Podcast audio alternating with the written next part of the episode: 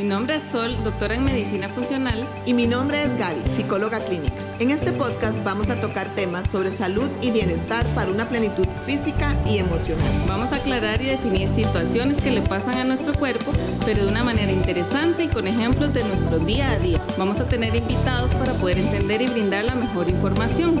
Tips, consejos y mucho más es lo que vas a escuchar. Esto es Salud y Bienestar con Sol y Gaby. Sean bienvenidos a nuestro primer podcast Salud y Bienestar con Sol y Gaby. Bueno, estamos súper contentas de estar aquí con ustedes compartiendo una serie de ideas. Y bueno, el día de hoy vamos a tener un tema súper interesante que es la sexualidad a los 40, que es un tema que por lo menos a mí me toca personalmente porque acabo de cumplir 40. Pues a mí no, pero le vamos a dar la bienvenida a nuestro amigo Adrián Castro, emprendedor y empresario y además tu paciente. No, no, buenas. Mi paciente. muchas gracias por invitarme, chicas. Buenísimo. No, y aquí estamos. Empecemos. y además cuarentón, diga. Sí, no, no, no. Un poquito más de 40. 42, parezco de 38, pero todo bien. Excelente. Mm, bueno, entonces ese tema eh, yo le decía a Sol que es súper interesante porque yo he escuchado ciertos mitos en relación a lo que es la sexualidad en los 40.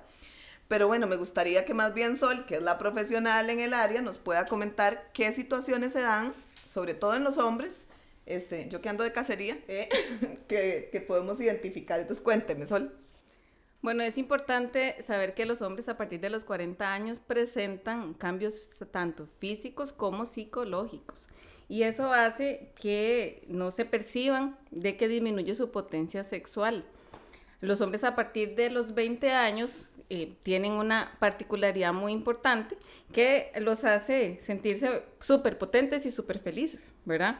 Pero con el tiempo que va pasando se van dando cuenta de que algo va disminuyendo y no saben qué es. Bueno, Sol, y te digo, no desde los 40, realmente uno empieza a sentir cambios físicos a partir de los 30, 28, 30 años.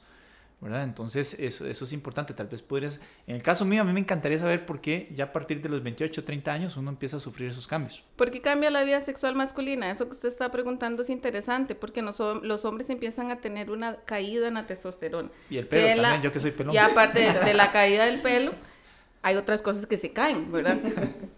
De 0.2 a 5%, de 0.2 a 5% va cayendo la testosterona cada año. Aparte que a los hombres es complicado también porque se les pide un cambio en su estilo de vida que no hacen. Hay cero ejercicio, no estamos comiendo saludable y eso hace que... Sacaste mi expediente, ¿verdad?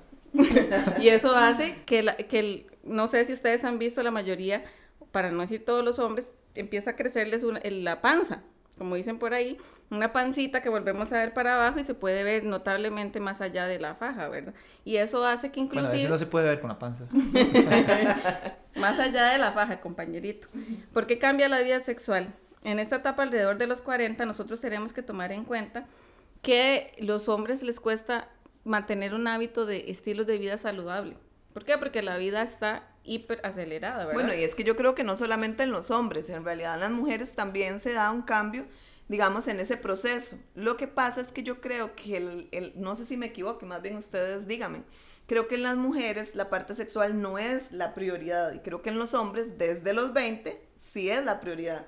Entonces creo que ellos identifican más esos cambios o por lo menos les afecta más emocionalmente. Exactamente eso que está diciendo Gaby, porque hay una baja en autoestima de los hombres importante en, eso, en ese tiempo. Hay, hay, un tema de machismo, ¿verdad? Hay un tema cultural, eh, principalmente en nuestro país o en Latinoamérica, en donde eh, no estamos acostumbrados a hablar de estos temas. ¿verdad? Cuando me invitaron acá y me dijeron a qué venía, yo dije, pues valiente, no pasa nada.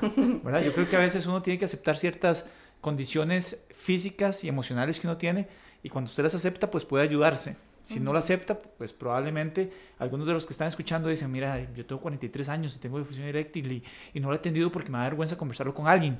Eso no debería de pasar, ¿verdad? No, y eso que usted dice, Adrián, es muy importante porque uno ve diferentes situaciones que se presentan en los hombres que no son trabajadas precisamente por el miedo. Las mujeres somos más de ir al médico, vamos cada año a la ginecóloga, tratamos de, ser atendidos, digamos, eh, de forma recurrente, pero a los hombres, cuando tienen algún problema sexual, tratan siempre de resolverlo por ellos mismos.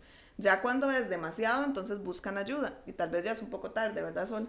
Sí, es que eso que está diciendo Gaby es importante porque los hombres generalmente no están preparados para admitir que tienen un problema por el tema de machismo, como le está comentando usted, y esto hace que el problema se agrave todavía aún más. Y cuando ya visitan al médico, generalmente el problema es severo, ¿verdad? Este, generalmente el hombre no conoce el tema de la andropausia. Como dice Gabriela, las mujeres estamos acostumbradas a estar yendo a la ginecóloga y conversamos el tema entre nosotras. O sea, vieras que me pasa esto, yo, me yo pasa fui, lo Yo fui al urologo hace, tengo 42 años, fui hace dos años.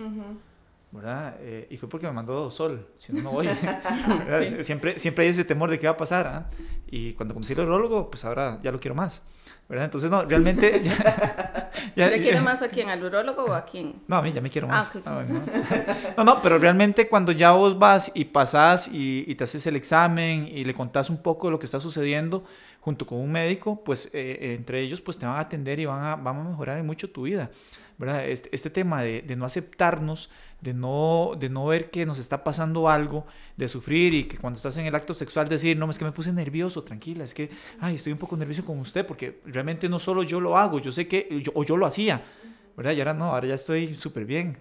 Digo, no, no, que para, que lo, para que lo aclaremos, ¿verdad? Pero realmente es eso, o sea, eh, uno tiene que ser claro de lo que uno tiene, eh, vamos a ver, agarrar esa fuerza y, y olvidar ese machismo, uh -huh. que es lo que realmente creo que hoy nos afecta a muchos hombres en este país y en Latinoamérica como tal. Claro, algo ahí importante tal vez desde el punto de vista psicológico es yo he escuchado, digamos, este, amigos o personas que llegan a contarnos, mira, es que tuve un problema eh, de erección una vez y ya después, cada vez que tienen relaciones sexuales, están pensando en esa situación. Entonces, esa presión y ese estrés hace que vuelvan a tener problemas a nivel, ¿verdad?, de disfunción. Y a veces ni siquiera es un problema físico como tal, sino es la idea de, ok, voy a fallar, voy a fallar, voy a fallar, y recordemos que para Me el hiciste hombre... devolverme el tiempo.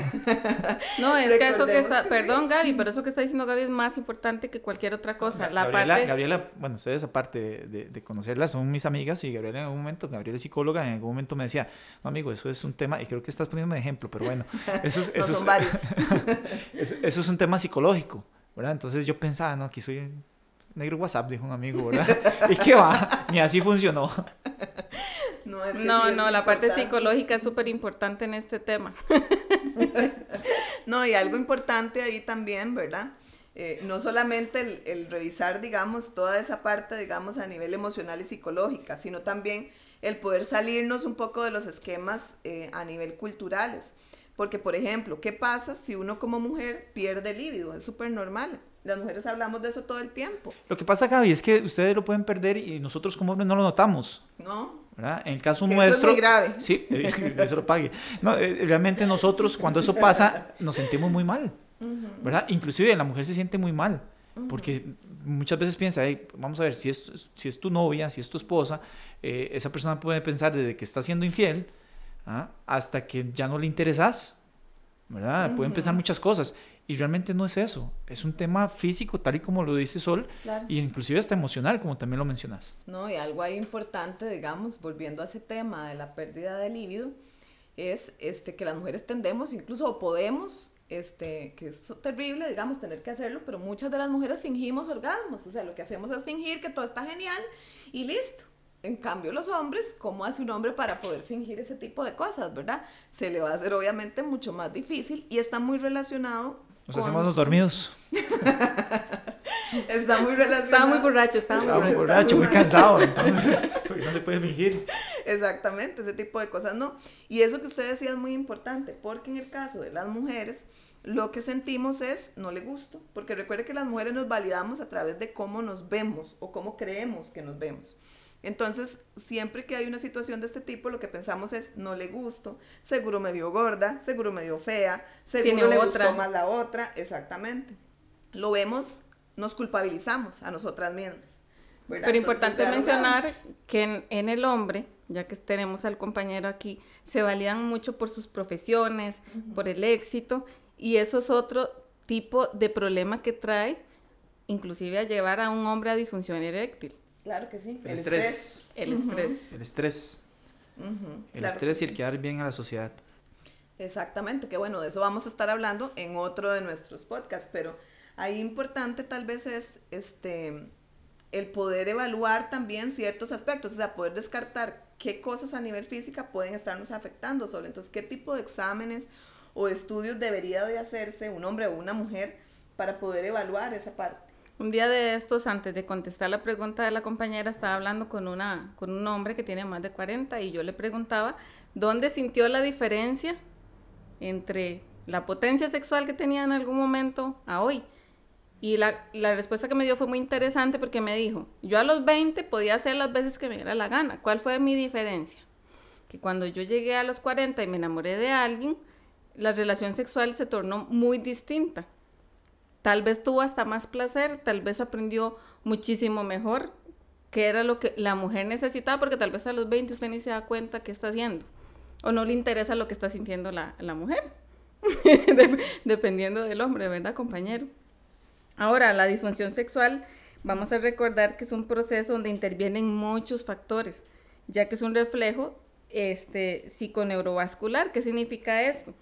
Que al no haber un nivel de hormonas apto o adecuado en el hombre, esto puede em, repercutir en una erección sana y un buen flujo sanguíneo en el hombre. Ahora, es importante no solamente pensar en el nivel de testosterona, que es la pregunta que me estaba haciendo sí, Gaby. Sol, y a eso iba. Vamos a ver, eh, si vos me decís qué pasó de mis 20 años a los 40, te puedo decir que fue un tema progresivo. En mis primeros, vamos a ver, de los 20 a los 25 todavía hacía ejercicio. Luego de eso, a los 28 llegó mi primer hijo. Cuando eso pasa, eh, llegan las responsabilidades, llega el estrés, llega el poco tiempo, el poco espacio que uno mismo se lo hace, porque realmente hoy me he dado cuenta que uno se puede sacar el espacio para hacer ejercicio y otras cosas. Claro. Eh, y a partir de ahí empezás también un tema de cambios fisiológicos, evidentemente el perder testosterona, eh, tu metabolismo más lento y empezás, y en esto te lo digo sin ser yo eh, doctor, en este caso sos vos, sos la que deberías de confirmarnos eso, pero si empezamos a, o por lo menos en mi caso, empecé a engordar, cuando me di cuenta tenía colesterol alto, tenía todo el cartón lleno, como dicen los doctores, ¿verdad? Y en este caso recuerdo muy bien lo que me dijo solo hace dos años o tres años o cambias tu forma de vivir o te va a dar un infarto pronto. ¿verdad? Y ahí es donde eh, tenés que trabajar no solamente ya la parte de fusión eréctil, sino también eh, trabajar la parte física y emocional y sacar el tiempo que no sacaste antes. Otra cosa importante de mencionar, que también Gabriela ahí me puede aportar mucho, los hombres a veces piensan que es un tema de mi esposa no me gusta suficiente, entonces me voy a buscar otra. Uno de los peores errores a nivel psicológico es ese precisamente. Eh, se vio un estudio que el paciente que ha buscado mujeres por fuera hace que su potencia sexual o su disfunción sexual sea, se incremente todavía más. Vuelvo a lo mismo, es un tema totalmente psicológico, pero lo que estaba diciendo Gabriela anteriormente, es un error garrafal en este tema. No, pero es que eso también está muy relacionado con esta, em, ¿verdad? Miedo del hombre de enfrentar los problemas. Entonces, muchas veces lo que hacen es decir, vamos a ir a buscar otras soluciones que no sea aceptar que tengo una situación o que tengo un problema. Entonces nos refugiamos en, entonces yo he escuchado hombres que dicen, bueno, entonces tomo whisky, con eso aguanto un montón. O entonces este, voy y busco una nueva porque con una nueva no tengo problemas. O recurro a la pastillita que nadie me ha recetado, me va a dar un infarto y porque voy a rendirle a las mujeres, porque Dios guarde, yo quede mal. O la pornografía también, que es una opción que muchos, muchos, ¿verdad?, toman para poder activar este, un poquito esa parte del líbido, pero en realidad son simplemente, ¿verdad?, como que estamos tapando el problema. Y el problema no desaparece, simplemente lo tapamos o se para agrava. no hablar. O se agrava, exactamente, pero lo que evitamos ahí al final es poder hablar sobre el tema. Y solo ahí sí me gustaría tal vez que nos cuente porque hablamos mucho de la parte de los hombres. ¿Existe algún cambio en las mujeres a los 40 o no es esa la edad de cambios eh, a nivel fisiológico? Yo le estaba discutiendo el otro día este tema, Gabriela, porque en las mujeres lo, lo más importante, por supuesto, tiene cambios físicos. Las mujeres tienen especialmente premenopáusicas, posmenopáusicas o simple y sencillamente una mujer desdichada, no feliz. Eso altera mucho la respuesta al libido de una mujer. Pero Aparte, no pasa con el hombre, o sea, nosotros no somos felices con lo que nos pasa. Realmente es, es, bien incómodo, ¿verdad? Y vuelvo a decirles, ustedes todavía pueden, o sea, vamos a ver, es un tema que pero ustedes Adrián, pueden disimular, pero en el caso nuestro es complicadísimo. Se lo voy a discutir o sea, por ahí. hacemos sentir mal inclusive a nuestra Pero pareja. la mujer, ¿cuántas mujeres existen que no, no saben lo que es un orgasmo? Sí. Miles, miles. Sí, deberíamos hacer un programa de eso. sí, exactamente. ¿Cuántas mujeres no saben lo que es que tener un esposo a la par que la haga sentir la mujer más hermosa del planeta Tierra? Porque era lo que estaba diciendo Gabriela anteriormente. No, hermosa las Somos hacer de sentir. emociones. Hay cosas que nosotros, vamos a ver, y, y- y los que estamos en los 40, nosotros la sexualidad no la vimos en el colegio, a diferencia de hoy, ¿verdad? Eh, nosotros aprendimos solitos, en la calle. Lo Sí, a veces los papás tampoco te ayudan en el tema. No, vamos a ver, mis papás, mi papá tiene 60 y resto años y mi mamá también, o sea, hablar de sexualidad en mi casa era un tabú, o sea, no se podía. Entonces, eh, realmente nosotros estamos, por lo menos somos una generación eh, que ha sido complicado tu poder tocar estos temas. Todavía el machismo en nuestros hogares era, era alto. Ya hoy, yo por lo menos con mis hijos lo hablo transparente. Hablamos de sexualidad, uno tiene 15, la otra 12, ¿verdad? Y hablamos eh, súper relajados de temas de, de sexualidad. Claro. ¿verdad? Eh, aparte de que ellos ya tienen acceso a un montón de cosas que nosotros no tuvimos. Entonces todavía es más complicado. Sí, pero volviendo tal vez a ese tema que usted estaba mencionando sobre la, la diferencia y el sufrimiento que existe en un hombre, ¿verdad? Versus el que existe en una mujer. Creo que también ahí están las diferencias, digamos, en cómo funcionamos físicamente y sexualmente.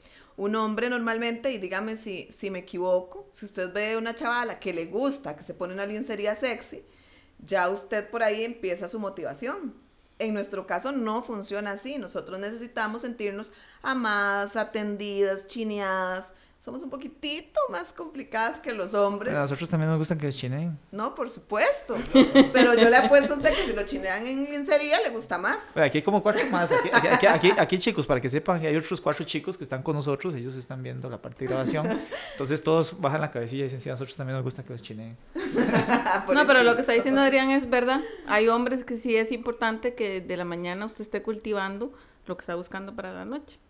Pero lo que está diciendo Gabriela, porque es importante no brincarnos a las mujeres, las mujeres también tienen síntomas fisiológicos, que por ejemplo, por más estimulada que esté, aparte de las emocionales, por más estimulada que usted esté, eh, presentan resequedad vaginal importantísima, que eso hace que no sea satisfactorio por más bueno que el hombre cree que Sol, es. pero esa es la parte que no conversamos en pareja. Vamos a ver. O sea, si en algún momento uno está con una pareja que presenta ese síntoma, eh, pues ella también ya debería saber lo que lo, que, que lo padece y debería tener su lubricante o, su- o pedirle a su pareja que compre su lubricante. Sí. Y no necesariamente lubricante, hoy No, estamos no, hay un montón de conversando cosas, hay un de montón que de cosas. nosotras en Psicomed tenemos una solución para ese caso.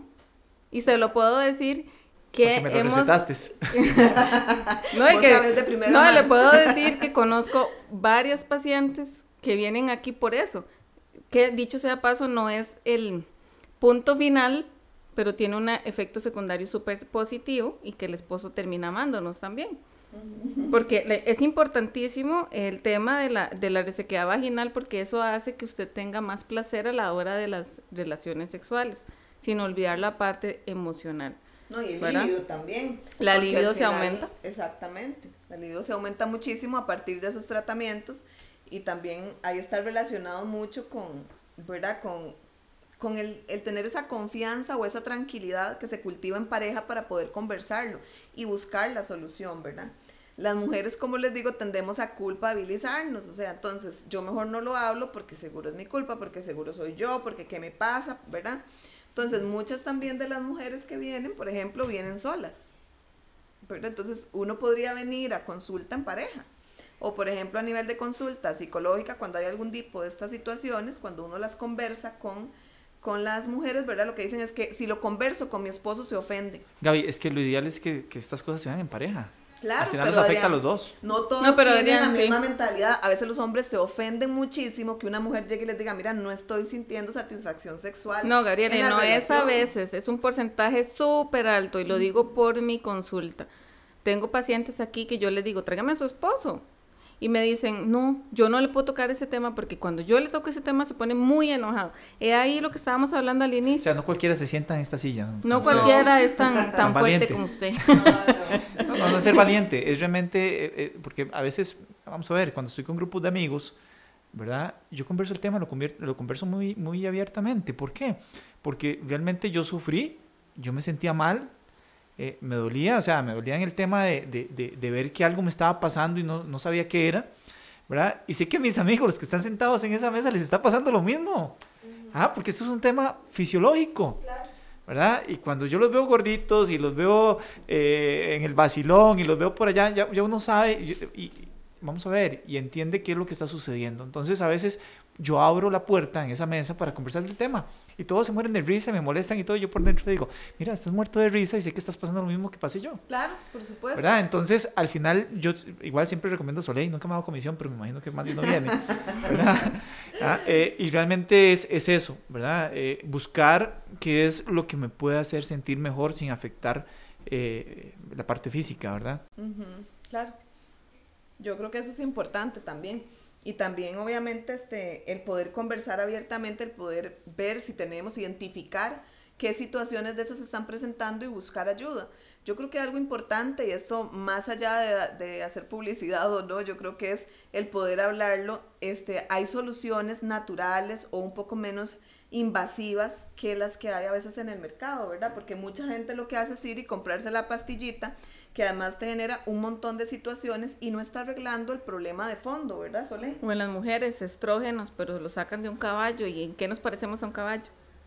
O sea, yo siempre lo que les pido es, eh, vamos a trabajarnos desde la parte bioidéntica. ¿Y a qué me refiero por eso? Lo más parecido a lo que el cuerpo humano tiene, a partir de vegetales. ¿Ok? Uno de los tips más importantes para mí, que se lo he dado a Adrián mil veces, que paso peleando con Gabriela, es la parte jugos verdes, todo lo que Dios hizo. Y vuelvo y lo repito y lo repetiré toda la vida. Terrible. ¿Por qué? Porque esto está lleno tanto de minerales como de vitaminas, fitoestrógenos naturales totalmente, no te estoy vendiendo nada de farmacia. Y eso podría aumentar tu potencia sexual. Eso podría disminuir la inflamación que hay en el cuerpo, en todas las glándulas que en este momento tal vez están trabajando de forma incorrecta. Tómenlo en cuenta para todos los pacientes. Es algo que ni siquiera me tienen que venir a consultar, es algo que ni siquiera tienen que comprar en farmacias, es algo que lo consiguen bueno, y que llaman juguitos verdes, contarle a la gente, porque tal vez yo que ya me has, me Juguito verde se refiere a todo aquello verde que usted se encuentre en el supermercado, mientras tanto no me le eches fruta. ¿Ok? ¿Por qué? Porque este estamos hablando de vegetales. vamos a alterar vamos a alterar la composición. exactamente apio eh, trata de no echarle pepino porque la gente cuando, le echan, cuando le echan piña qué pasa no me le echemos no me le echemos piña ¿por qué? porque una de las cosas de los tips de los que iba a mencionar anteriormente era que es importante bajar los niveles de insulina en el cuerpo. Cuando vemos esa pancita del hombre o inclusive de la mujer que ese montón de, de grasita que se nos sale por todo lado es porque la insulina no está trabajando correctamente porque hay muchos niveles. ¿Y qué es lo que pasa? Los doctores te mandan glucosa en sangre y nadie le estudia a usted la insulina. ¿Qué es lo que sucede? La insulina se mantiene elevada para, para que los niveles de glucosa se estén bajando. Por eso es que los exámenes salen normales, pero sigo teniendo la pancita. Aquí hay como cuatro clientes para usted. Entonces, trabajemos en la insulina. Tomar juguitos verdes hace que te vaya bajando la insulina uno de los tips más importantes y venir así comer para que te recetemos hormonas bioidénticas. Y que dejemos los gaseosos. Las gaseosas y la comida chatarra no es ni siquiera algo que vamos a conversar. ah, bueno, con los juguitos verdes nada más ahí como recomendación se le puede echar zanahoria, que a mí por lo menos me encanta esa parte y creo que es este... Se le puede echar zanahoria, se le puede echar la hojita de la remolacha, se le puede echar eh, moringa, se le puede echar manzana verde de la pequeñita, de la amarguita. Bueno, deberías de poner la receta ahí en tu página de Psicomet. Con mucho gusto, cuando tenga placer. ¿Cuál es la página? Ponemos la capa, ¿la página cuál es? En Facebook la encontramos como, Psicomet. La encontramos como Psicomet. así es. Bueno, entonces eh, les agradecemos montones de verdad por acompañarnos el día de hoy en este tema y bueno, obviamente muchas gracias Adrián por la confianza y por acompañarnos hoy con, con un tema tan importante. Yo aprendí un montón, me imagino que aquí todos, o espero que todos hayan aprendido igual que yo. Y los esperamos pronto en nuestro siguiente podcast. Muchísimas gracias, don Adrián. Un no, placer. No, pura vida, de verdad, súper agradecido, Sol, y decirle a la gente, vengan, atiéndense o pidan una cita con, con las chicas, ellos los van a atender súper bien. Yo, para terminar, les cuento que yo uso testosterona, me pongo cada seis meses eh, eso aumentó mi metabolismo, mejoró, eh, me atendí también con un urólogo y desde hace tres años pues tengo todo controlado. Bioidéntica, agreguémosle, bioidéntica. Claro, y eh, eso pues obviamente ha mejorado mi calidad de vida y definitivamente te cambia la vida. ¿verdad? Yo creo que los 40 son los nuevos, los nuevos 20. Para no sufrir. Entonces, chicos, aprovechémoslos, realmente se vale vivir. Bueno, muchísimas gracias y los esperamos pronto. Hasta pronto. Muchas gracias por escucharnos. Esperamos que les haya gustado. Y no se olviden de seguirnos en nuestras redes sociales como Psicomed Los esperamos en el próximo episodio.